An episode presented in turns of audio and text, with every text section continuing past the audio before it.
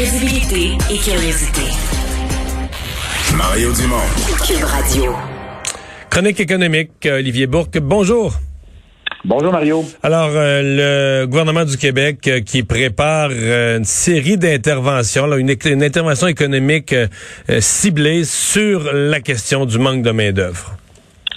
Oui, et c'est si important qu'on parle même d'un mini-budget, Mario. Alors, généralement, tu sais que le budget, c'est au printemps.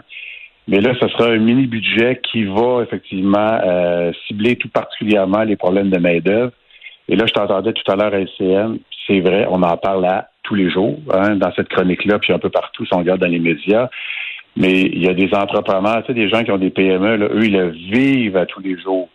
Obligés de refuser des contrats, euh, fermer plus tôt, euh, donner moins de services, refuser des clients. Et même il y a deux jours, euh, ces manufacturiers exportateurs qui ont même chiffré les pertes actuellement pour les entrepreneurs. C'est 18 milliards de dollars. Donc, en raison de la pénurie de main-d'œuvre. C'est vraiment. Mais Olivier, euh, je, veux dire, les, citoyens, l'ordinaire, commencent à le sentir.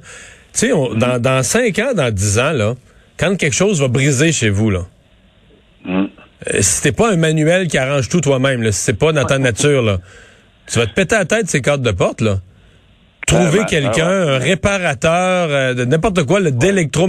Il y a tout un paquet de métiers comme ça où euh, c'est vraiment une bonne partie des gens qui pratiquent ces métiers-là sont proches de la retraite, sont relativement âgés. Bon, il y, a des jeunes à mm-hmm. travers, mais euh, au fur et à mesure qu'il y en a qui vont prendre leur retraite, on tombe en pénurie.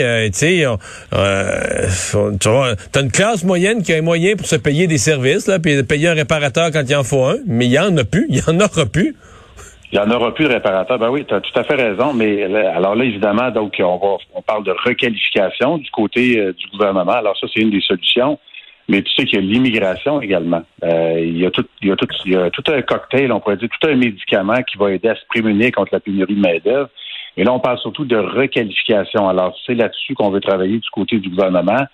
Alors, c'est quoi? C'est de donner de la formation, c'est d'aider les travailleurs qui sont dans des secteurs qui sont peut-être moins d'avenir et de leur permettre d'avoir des qualifications pour travailler dans d'autres secteurs, donc qui vont être ciblés par le gouvernement, là où il y a actuellement de la pénurie de main-d'œuvre. Mais euh, le premier ministre l'a dit, Mario, on ne pourra pas combler les 200 000 postes vacants au Québec parce que là, on est rendu à peu près à ce niveau-là, le 200 000 postes. Et c'est pire au Québec si on compare ailleurs au Canada. Il y a de la pénurie partout au Canada, mais c'est davantage euh, présent donc ici au Québec. Euh, l'immigration, évidemment, comme on l'a dit, ça pourrait aider aussi à aider, là, comme 50 000 personnes. Donc, on veut revenir à ce seuil. Euh, on était plutôt aux alentours de 40 000 personnes lors des, dernières années. Mais il y a l'automatisation, il y a l'innovation. Il y a plusieurs choses qu'on peut faire pour aider les entreprises et les travailleurs. Et euh, un petit point que je trouvais intéressant aussi, c'est M. Legault qui est au congrès de la, Fédération québécoise des, des municipalités. Et euh, un secteur d'avenir pour les travailleurs, ce sera l'éolien. parce qu'il a parlé d'éolien, euh, il a parlé des, projets d'Hydro-Québec parce que Sophie Brochu qui était là. Et tu sais qu'on va fournir à New York, qu'on va fournir le Massachusetts. Euh, la demande intérieure augmente. Et souvent, Mario, on a parlé des surplus d'Hydro-Québec. On dit, ah, il n'y a pas de problème, on est dans les surplus, puis on peut avoir des contrats aux États-Unis.